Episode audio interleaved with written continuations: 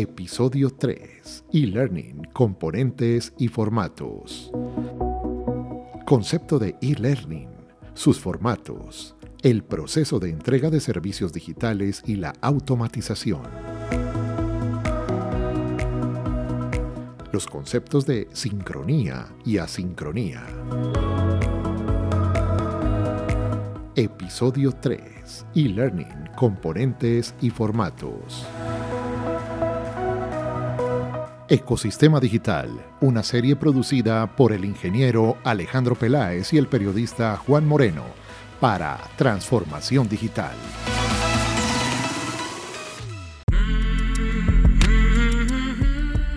Vivimos en una época de transformación, rodeados de información y tecnología.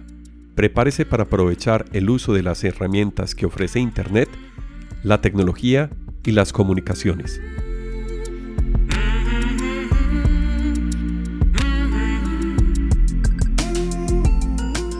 Conózcalas y aprenda cómo usarlas mejor. Bienvenidos.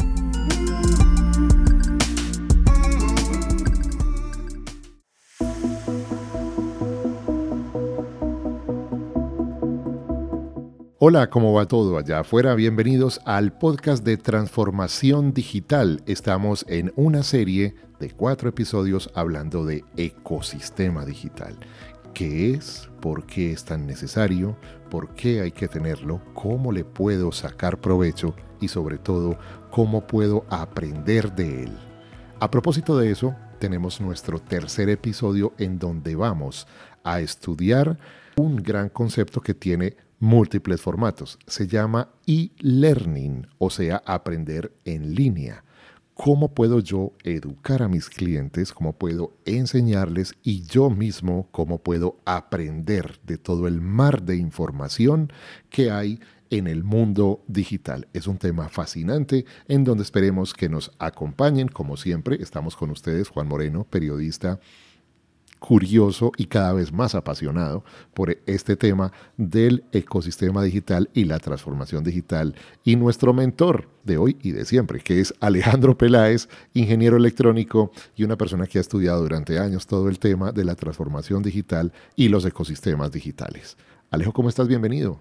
Hola Juan muy bien. Aquí hablar un tema muy importante, ¿no? E-learning. Así es, el e-learning. Resulta que hoy en día, en pleno siglo XXI en el que estamos, la educación se ha democratizado. Es cada vez más fácil acceder a herramientas educativas. Si nos devolvemos unos años en el pasado, nos vamos a encontrar que para poder acceder a la educación, pues había que estar en una institución educativa, en una universidad, había que viajar, había que hacer los posgrados, había que hacer una serie de estudios que significaban una inversión en tiempo, en dinero y en conocimientos previos. Ahora esto cada vez, digamos que se ha, como les decía al principio, democratizado un poco más y está llegando cada vez a más gente. Así que bienvenidos al mundo del e-learning y Alejo. ¿Qué es eso del e-learning? Bueno, Juan Guino, e-learning es aprender a través de una herramienta de tecnología, básicamente web, pero existen muchos componentes para eso. Se llama e-learning a todo el proceso de aprendizaje y todas las herramientas de tecnología que se reúnen para aprender. Ha sido una, una iniciativa del mundo digital, es decir, quienes estamos en el mundo digital hace mucho tiempo hacemos e-learning porque nació de la necesidad de grandes productores de software en poder explicar cómo funcionaban sus productos, específicamente fabricantes como Microsoft, fabricantes como IBM, fabricantes como SQL Server, Adobe, todos ellos. Cisco, que es un fabricante de equipos de comunicaciones, empezaron a sacar capacitaciones orientadas únicamente a cómo funcionaban sus productos. Por lo tanto, ya no te servía solamente lo que aprendías en la universidad. Tenías que tener los conceptos muy claros que aprendiste en la universidad, pero aplicados al producto en particular. Windows Server, que es un servidor de Windows en el que están montados muchos sitios web del mundo, o Linux, que también es una plataforma para publicación de sitios web y ahora con los diferentes operadores de nube hay cursos mucho más profundos sobre cómo funciona Microsoft Azure, que es la nube de Microsoft, o AWS, Amazon Web Services, que es la nube del fabricante que se inventó la nube, que es Amazon uh, Web Services. Entonces, de ahí nace el e-learning. Y estamos viendo que es una tendencia que se democratiza no solamente para esos productos, sino que ya está disponibles para muchos más eh, personas que quieran o utilizarla internamente en sus organizaciones o en su defecto ofrecer productos digitales en la que la gente pueda estar interesado. Un curso de jardinería, un curso de bricolaje, un curso de manualidades, es decir, cualquier producto puede tener un, curso en línea en el que tú puedas aprender algo. Entonces, eh, así apareció el e-learning. ¿Qué puedo yo aprender a través del e-learning? O sea, puedo hacer una carrera universitaria, un posgrado, eh, saber del tema que yo quiera, cómo lo busco, cómo lo ubico, eh, tiene costo, no tiene costo. Hay de todo, Juan Gui, hay de todo. Digamos que cuando YouTube empieza a aparecer en su oferta de poner o publicar videos, empezaron a aparecer unas cosas que llaman tutoriales. tutoriales. O los unboxing. Son pequeñas lecciones muy cortas en donde se mostraba un producto, pero mira la utilidad. Es decir, yo adquiría el nuevo iPhone y yo lo abría, lo sacaba de la caja, mostraba con qué venía, porque cuando tú, tú recibes el iPhone, lo recibes en una caja sellada, no lo puedes abrir, ni sabes qué hay adentro. Entonces empezó a ser una herramienta para explicar cómo funcionan las cosas. ¿sí? También teníamos lecciones de historia, teníamos lecciones de casi cualquier cosa. Entonces, estos pequeños tutoriales empezaron a mostrar formas diferentes de comercializar los productos y empezó a conformarse el marketing de contenido. El marketing de contenido es un concepto que está muy arraigado al mundo digital que tiene que ver con facilitar toda la información acerca de un producto o de un servicio para que las personas tengan un punto de vista de, un influencer, en este caso la persona que está haciendo esa presentación. Entonces imagínate esta herramienta de un mini tutorial. El mini tutorial sería una pequeña lección y concatenar las lecciones en módulos. Entonces yo puedo tener en un sitio web esas lecciones concatenadas y voy hablando en módulos de mi interés. Entonces, te he hablado de contenido gratuito, es decir, estoy respondiendo ya a tu pregunta de eso, cómo se hace, es gratuito, pero a medida que tú vayas a tener más interés sobre algún tema en particular, entonces las personas se dieron cuenta que, que, podían hacer cursos y empezaron a utilizar herramientas de publicación, de capacitación. Generaron sus lecciones y generaron una oferta. Y esa oferta la pusieron en el mercado generaron un producto digital que fue un curso en línea donde yo aprendía de jardinería, cómo cuidar mis flores o cómo, cómo mejorar mis herramientas de administración en un negocio o de finanzas, cómo vamos a hacer las inversiones. Entonces, tú empiezas a acomodar la información en donde parte de ese contenido que tú vas a mostrar del curso lo muestras gratuitamente en YouTube, pero tienes un curso que ofreces al público con un costo y que puede tener todos los detalles que no se alcanzan a ver en un video tutorial pequeño en YouTube.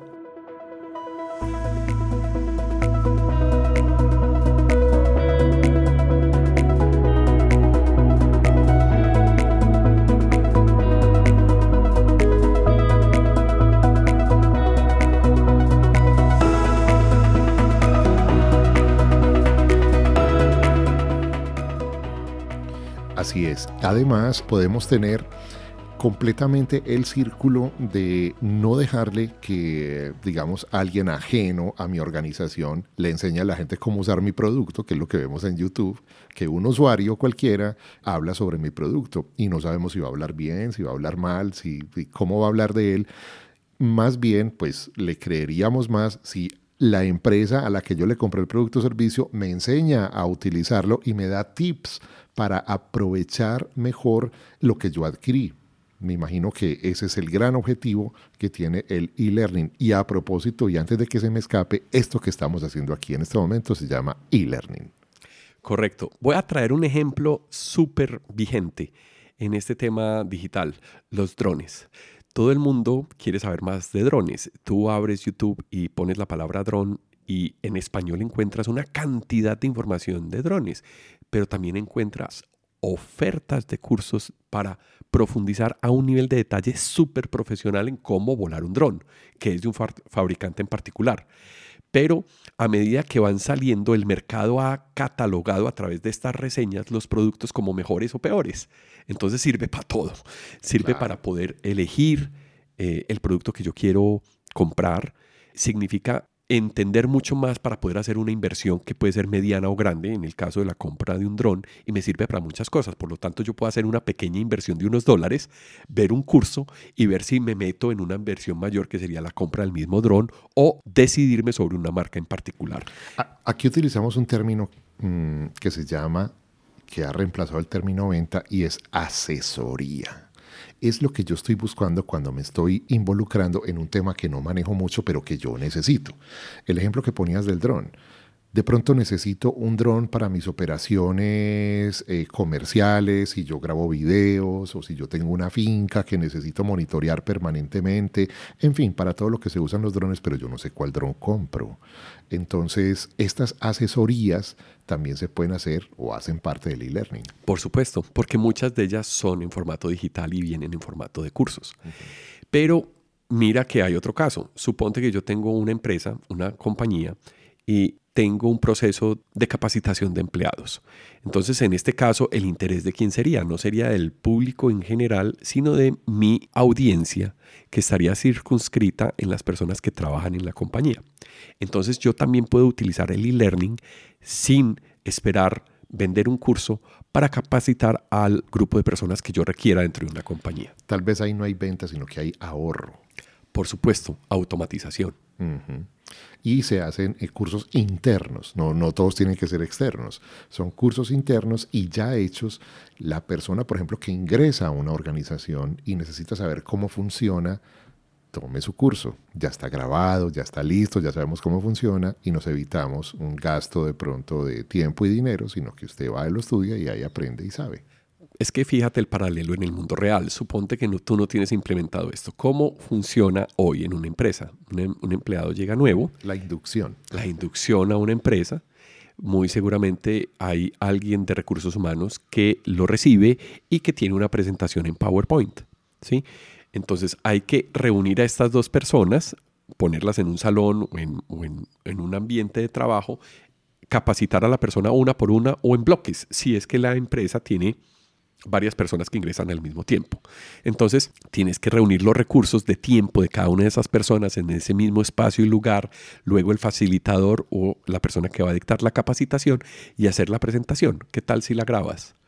¿Y qué tal si la grabas por área de tu compañía? Entonces, la inducción se vuelve personalizada en función del área a la cual llega la persona. Por lo tanto, solamente tiene que recibir la información que es general de la compañía y únicamente la que él necesita para esa área. Por lo tanto, empiezas a automatizar tu proceso de capacitación, a ser más ágil y posiblemente la persona se en, dos o tres días ya esté lista para trabajar. ¿Cuánto se demora una persona en adquirir esas habilidades si tienes que esperar a que una persona le dé una capacitación o si tienes que sacar a una persona de su trabajo para poder explicarle a dos o tres personas antes de pandemia, incluso viajando a una sede remota o a la sede principal de una empresa para que obtuviera ese, ese conocimiento. Entonces, las aplicaciones en empresas internamente, además el conocimiento queda en la empresa. Si el formador se va, no se va con ese conocimiento, sino que lo dejó en la empresa. Así Entonces pasan muchas cosas en el e-learning. Eso era lo que en nuestros tiempos eran los videos institucionales. Sí, pero el video institucional era más para mostrar la compañía a un público, en una feria, ¿cierto? O publicarlos en el sitio web. También funcionan bastante bien. Yo pienso que no han, no han perdido vigencia, solo que sí se ha especificado o se ha llegado mucho más a la información que cada audiencia necesita, porque fíjate que ya empezamos a ver en el tema de e-learning las diferentes audiencias. ¿Quién supuestamente va a recibir esta información y por qué? ¿Quién va a ser mi público? ¿Cómo lo separo? E imagínate si tú ya tienes los correos electrónicos por dónde le puede llegar la, la lección de e-learning. Claro, por supuesto, sí, es que me acordé de esos videos, pues somos una gran organización que está en constante crecimiento y salían todos los empleados así en media luna con el dron arriba grabándolos. Muy bien, hablemos de los formatos. ¿Qué formatos de e-learning existen? Juan Gui, existen muchos formatos. Mm, los formatos, yo los llamo formatos porque vienen del desarrollo audiovisual o del, mundo audiovisual en donde yo puedo transmitir con un tono una misma información. Eh, voy a ponerte un ejemplo.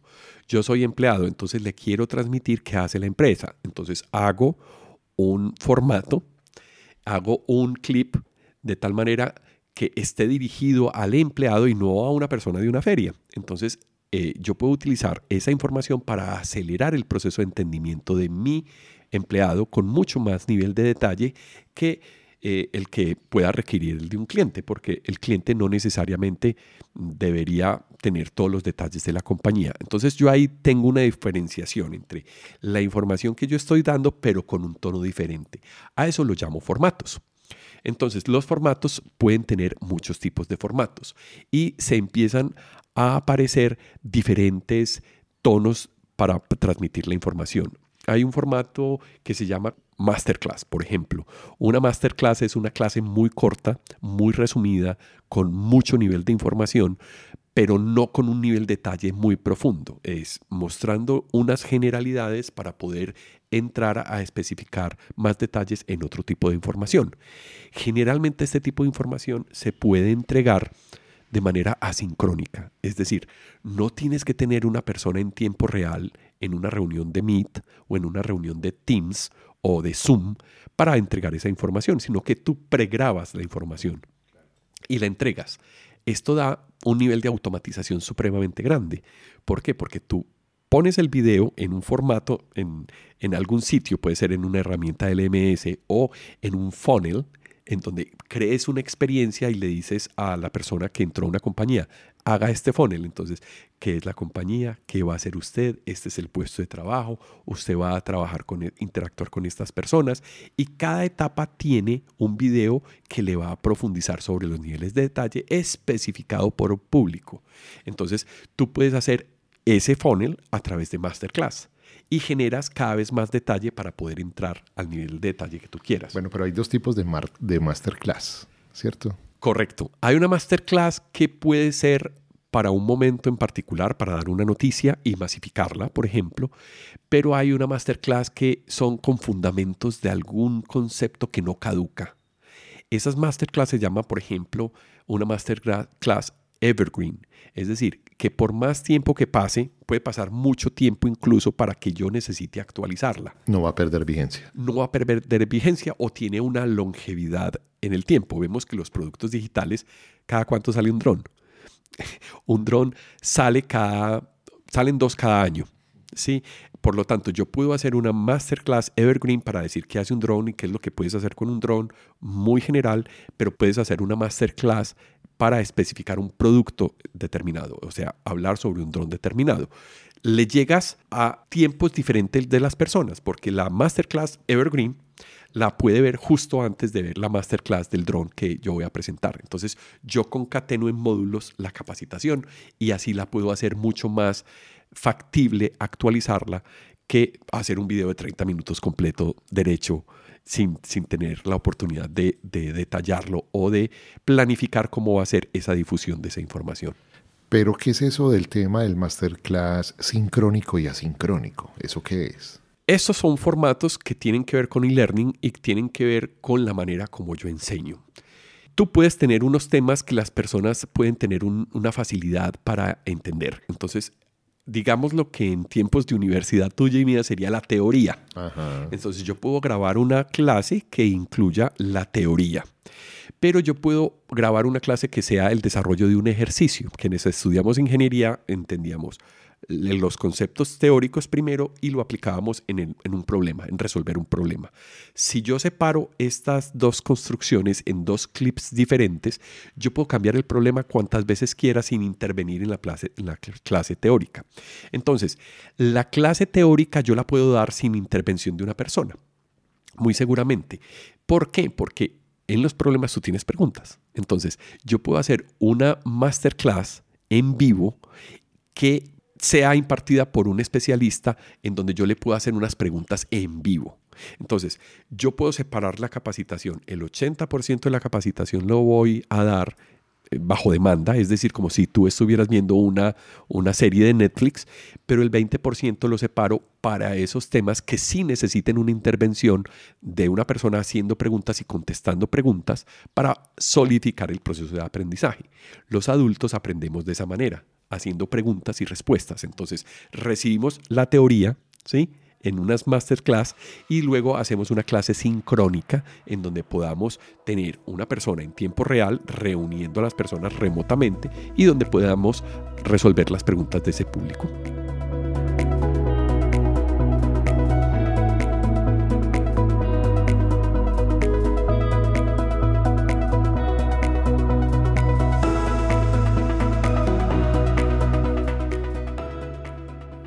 Muy bien, ahora vamos a hablar un poquito de cómo es ese proceso de entrega de los servicios digitales y el tema de automatización. Bueno, tú puedes entregar un curso de muchas maneras. Puedes hacerlo de manera automatizada. Eh, desde el momento en que tú ingresas una persona a una organización, yo con su correo electrónico puedo hacer un funnel, una experiencia en donde yo la puedo llevar para poder informarla haciéndola pasar en cada paso del proceso de información. Eso me va a generar un programa de inducción. Pero yo puedo también tratar un tema y dividirlo por lecciones y yo puedo generar programas en los cuales yo pueda entregar ese, ese curso. Entonces yo puedo entregar la información en audio, puedo entregar la información en video, puedo entregar la información en texto, puedo entregar la información con material de ayuda, PDFs, hojas de cálculo, Excel, formatos y puedo empezar a suministrarle esa información digital. Como te digo, puede ser gran parte durante un proceso digital, pero muy seguramente todo ese proceso de formación tendrá una parte que sea presencial donde sí se requiera tener la intervención de una persona que esté controlando el proceso de aprendizaje incluso. Bueno, esta forma de entregar y de automatizar me blinda con el tema de que no se me va a perder la información, de que siempre voy a mantener a mi público, digamos, cautivo eh, con este tipo de comunicación. Es decir, lo eduqué para que me reciba la comunicación de esta manera. Eso es un tema cultural que tú estás tocando. Yo creo que estamos viviendo un nivel, un cambio generacional en donde los nativos digitales cada vez aprenden más rápido. Tenemos que decirles o tenemos que comunicarles las ideas de una manera muy distinta como lo recibíamos nosotros usualmente y tenemos que pensar más en el proceso orientado a ellos. ¿sí? Yo creo que pasa un poco de todo, o sea, habría que empezar a pensar en audiencias más bien para poder empezar a resolver precisamente como le quiero transmitir la comunicación a un grupo de personas distinto que a otro grupo de personas. Separarlas por, no sé, por eh, niveles de formación por el tono de formación, por el nivel técnico. Algunas personas pueden estar más familiarizadas en, algún proceso determinado y a otras más especializadas. Entonces yo no le puedo entregar un curso que es muy especializado a una persona que apenas está iniciando. Tengo que tener en cuenta ese proceso de aprendizaje. El proceso de aprendizaje todo el tiempo cambia, todo el tiempo evoluciona. Y lo que tú dices eh, sobre la calidad de la información tiene que elegir muy bien las herramientas uno. ¿Por qué?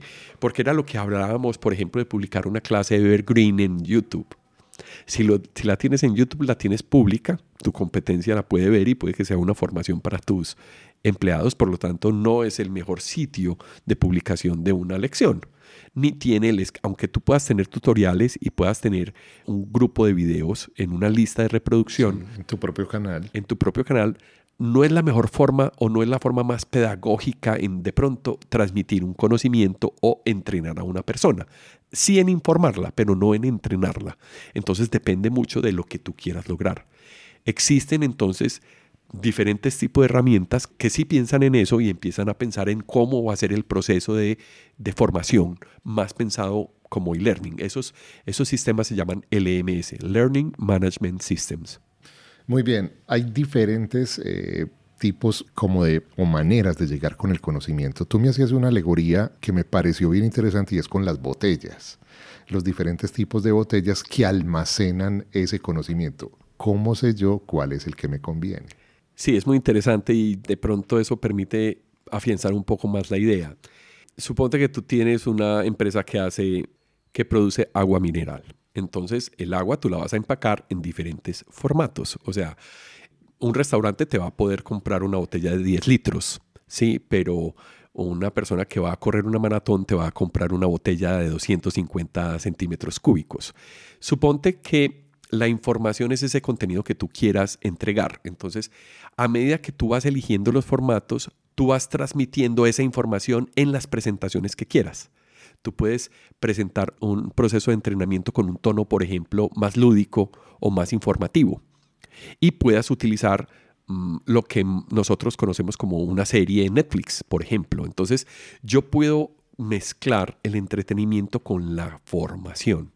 A eso me refiero yo en los tipos de formato, porque es la manera en la cual yo voy a transmitir un mensaje, un conocimiento.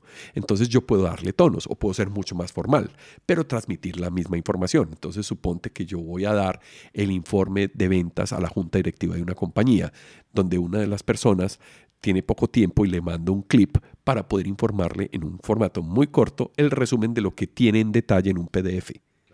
De esa manera yo agilizo y puedo orientar mejor el mensaje de tal manera que yo lo tenga en dos formatos en el formato impreso si quiero detalles, pero en el formato informativo donde yo puedo tener unas generalidades. Entonces, pensar en cómo voy a transmitir es muy importante para tratar de mantener la atención a las personas. Porque uno ya debe empezar, si sobre todo está haciendo cursos al público y los está vendiendo, yo voy a tener que idearme la mejor manera de que el curso sea impactante y que sea agradable para que las personas que lo reciban tengan una experiencia de usuario muy agradable.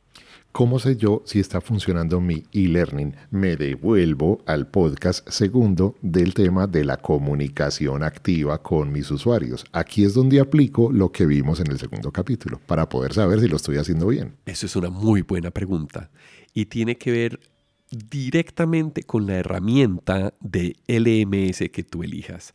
En el mercado existen muchos tipos de herramienta LMS, desde herramientas muy sencillas como módulos en WordPress que yo puedo implementar para un sitio web, o herramientas por suscripción orientadas a publicar clases, lecciones o tutoriales y videos.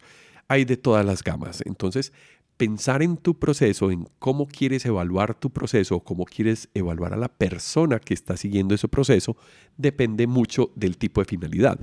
Por ejemplo, si tú estás interesado en conocer a tu cliente, en cómo ve tu curso, en que te diga información, puedes tener herramientas estadísticas adicionales que te dicen cuántos minutos vieron de un video, qué tanto porcentaje de, una, de un módulo está en evolución, si está en el 70, en el 60, en el 50 o si no ha visto nada.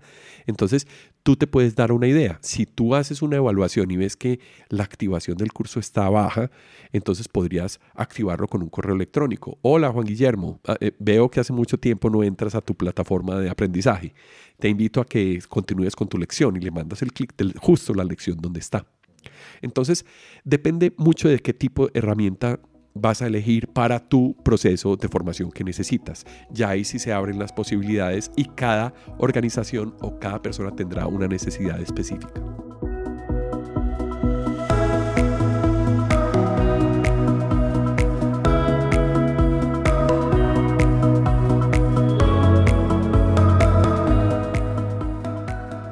Una de las herramientas de e-learning que está tomando más auge en este momento es el tema del podcast.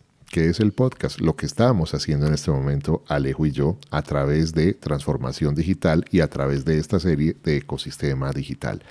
¿Por qué es tan importante el podcast, Alejo? Una herramienta que uno diría tan básica. Juan Gui, a mí me parece una herramienta supremamente versátil en su formato porque ahora que estábamos hablando de formatos de información, ¿cómo vas a transmitir tú un conocimiento o cómo vas a transmitir tú un anuncio, una comunicación, un estado? El formato de audio es muy barato, es relativamente fácil de editar, es muy fácil de distribuir porque una cosa es reproducir video, en formato 1080. claro, es complejo, complejo. Es complejo, con un archivo pesado, sabiendo que tenemos que editarlo, que tenemos que planearlo, que tenemos que tener una cantidad de equipos adicionales para hacerlo. El formato podcast es un formato supremamente fácil de hacer y supremamente fácil de distribuir. Yo lo puedo utilizar casi que para todo. Y tiene una gran versatilidad en la utilización. Yo puedo mientras me transporto, escuchar un podcast. mientras escucho una conversación como la que estamos teniendo tú y yo, estamos transmitiendo posiblemente conocimiento para muchas personas. De pronto ya sabían ciertos, cierto tipo de información, pero no estaba enmarcada como en una estrategia de transformación digital, por ejemplo. Y es un formato que puedes reproducir en casi cualquier parte. Se puede reproducir con audífonos, lo que hace que la persona que te escuche va a sentirse muy bien atendida porque estás en contacto con ella muy estrechamente. Está a través de unos audífonos y posiblemente la persona que esté al lado de ella en el metro no, se esté, no, no le esté llegando el mensaje. Todo el tiempo tienes la sensación de que te, te están hablando a ti. Es muy íntima esa relación. Por lo tanto, el nivel de confianza cada vez se va afianzando a medida que va teniendo esa, esa interacción con cada episodio o con cada información. Entonces yo veo que es un formato supremamente aplicable para e-learning. Tú puedes hacer formaciones muy interesantes a través del audio, llegando a niveles de detalle como por ejemplo los de este podcast, que serían difíciles de llegar si no tenemos, digamos, unas herramientas audiovisuales muy costosas para poder hacer la transferencia de ese conocimiento. ¿Cómo sé yo en mi organización si necesito un podcast? Pues depende del nivel de comunicación que tú tengas con las personas en tu organización. Posiblemente el correo electrónico te sirva. Posiblemente no lo hayas experimentado y quieras hacer un experimento o una prueba AB para poder saber qué impacto puede tener en tu compañía. Posiblemente mm, no se haya considerado porque en Colombia no tenemos ese nivel de utilización del podcast. De pronto es un tema desconocido, sí requiere algunos, digamos, conocimientos técnicos para que el formato de audio quede bien grabado, quede bien editado y pueda tener el impacto que quieras, pero no se requiere nada para darle play a reproducción. Entonces es muy fácil la distribución y es supremamente contundente. Te puede dar estadísticas de cuántas personas escucharon el episodio. Dependiendo de tu plataforma, si lo pones en e-learning, como te digo, puedo saber cuál es la parte del episodio que más escuchan, como en, en la línea de reproducción de YouTube que ves que hay algunos reproductores que dice en una parte del video lo ve más gente que en otra. Ese tipo de información es muy útil porque también te permite planificar cómo van a ser las futuras lecciones que vas a impartir en el podcast. Entonces, eh, para mí es un formato muy bueno, supremamente versátil y que lastimosamente estamos subestimando en Colombia. Bueno, pero digamos que esta, por decirlo de algún nombre, crisis puede ser una oportunidad. Está todo por hacer en, el país con respecto al, al, al podcast. Entonces la invitación es aprovechar la herramienta. Absolutamente. Es un océano azul. Yo creo que quienes estén interesados en conocer sobre el podcast, hay mucha información cada vez es más popular, las empresas lo están adoptando porque he visto que las empresas empiezan a preguntar más sobre qué es el podcast y hacerse la pregunta, ¿cómo me puede servir a mí? ¿Cierto? Que fue lo que me preguntaste al principio. Entonces yo creo que hacerse esas preguntas eh, permite darle un objetivo al podcast y es lo más importante en una formación, el objetivo. Bueno, Alejo, mucha gente que nos pueda estar escuchando puede decir, bueno, pero yo tengo una empresa relativamente pequeña, micro, mediana empresa, sí necesito hacer e-learning con mi gente interna y con mis clientes. ¿Cómo saber eh, si sí se necesita o se necesita para todo tipo de organización? Juan, muy buena pregunta. Pues mira, sí, uno debería tener en mente que las herramientas de digitales o de e-learning son para automatizar procesos. Por lo tanto, tú deberías tener un grupo de personas que requieran esa formación y eso se debe pensar, pero tú no tienes que hacer un programa muy largo, ¿sí? Es decir, tú puedes hacer un video de muy corto o puedes hacer una serie muy corta de podcast que te sirva para un periodo determinado, por lo tanto lo puedes trabajar como proyecto. No significa que ese proyecto tenga que ser extensible todo el tiempo, puede tener un nivel de duración. Ahora tenemos eh, los funnels, entonces yo puedo llevar ese proceso de formación en un funnel y no necesitar una herramienta de e-learning. Por lo tanto, yo estoy resolviendo justo lo que necesito dentro de mi proceso de formación de e-learning utilizando herramientas que muy seguramente para el siguiente año me puedan servir cuando lleguen nuevas personas o cuando requiera un reajuste en el proceso, hacer nuevas grabaciones. Obviamente el impacto se ve en áreas donde ya haya un departamento de recursos humanos, donde una o dos personas estén trabajando en ese departamento, porque eso supone que la organización tiene 50 personas o más. Un área de recursos humanos que tenga dos personas no va a tener un grupo de empleados de 10, 5 empleados. Por lo tanto, imagínate el tiempo que le puede ahorrar a esas personas del Departamento de Recursos Humanos una herramienta de e-learning. Ahí es donde ya se hace visible la necesidad de un LMS, no de un sistema de funnel. ¿sí? Es decir, yo tengo que elegir en qué momento y qué herramientas utilizar. Eso es lo bueno que tiene la nube, eso es lo bueno que tienen las herramientas digitales. Yo puedo programar mi sistema de e-learning por proyectos y no necesariamente tiene que ser en un LMS. Es decir, el ecosistema digital existe para pues, eh, todo tipo de organizaciones, pero no significa que los tenga que utilizar todos, sino que hecho mano de alguno, on demand, pues en, bajo demanda, cada vez que lo necesite. Es bueno conocerlos, pero también saber cuáles son los que me sirven a mí. Por supuesto. Ahora, hay una herramienta que es subestimada en las organizaciones para e-learning y son las herramientas de grabación en las herramientas de reuniones en línea, tipo Teams, tipo Meet, tipo Zoom. Si tú empiezas a grabar esos comités cortos, si tú empiezas a darle un formato a la información que quieres transmitir, inclusive podrían ser sesiones que no necesariamente sean en línea para todo el mundo. Podrían hacerse informes cortos a través de una presentación de PowerPoint y tú tienes una lección ahí. Por lo tanto, tú te pones el nivel de interacción y te pones el nivel de inversión en esas herramientas. No tienes que tener un estudio de televisión para hacer la formación, ¿sí? sino que estas herramientas digitales también son muy valiosas para aprovechar todo lo que tenemos de potencial y poder sacar esas formaciones. Se me ocurre una, pregunta muy, muy, curiosa. ¿Cómo ha servido todo este tema del ecosistema digital y sobre todo del e-learning para el tema del trabajo en casa? Lo hicimos en pandemia, Juan Gui. Es decir, ya lo vivimos, solo que no estamos sosteniendo ese proceso. ¿sí? Es mi percepción. Yo creo que ya la pandemia nos ha dado, ya nos podemos reunir, vení, hagamos esta reunión que hacía rato no la hacemos. Y veo esa sensación. Pero finalmente también veo que las personas cada vez viajan menos porque no se necesita hacer un viaje sabiendo que puedo hacer. No Por supuesto. Entonces yo creo que es necesario que nos vamos pensando cómo podemos utilizar esas herramientas para iniciar un proceso de, formación en línea. Yo lo puedo arrancar muy fácilmente. Sí necesito un orden y sí necesito ponerme a pensar cómo unimos las cosas. Eso es lo que yo hago, tratar de ayudarle a las personas en cómo utilizar esas herramientas lo más eficientemente posible y de acuerdo a sus necesidades.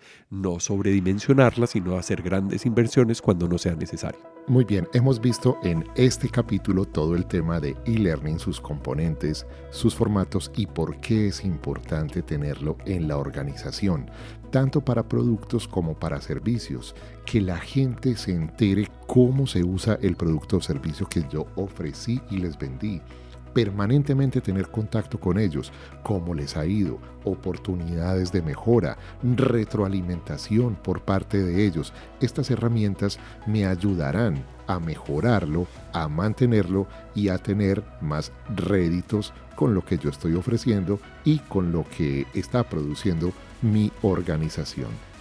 A propósito de esto, en el siguiente podcast vamos a hablar ahora sí del tema de monetización de este ecosistema digital. Bueno, y yo cómo le saco rentabilidad, cómo le saco dinero a todo esto que hemos venido explicando. Así que no se lo pierdan porque aquí vamos a hablarles entonces de cómo se le saca provecho a todo este e-learning que hemos tenido a lo largo de estos podcasts. Alejo, mil gracias de nuevo por estar con nosotros y nos vemos en el próximo capítulo. Juan Gui, a ti muchas gracias. Nos vemos en el próximo episodio.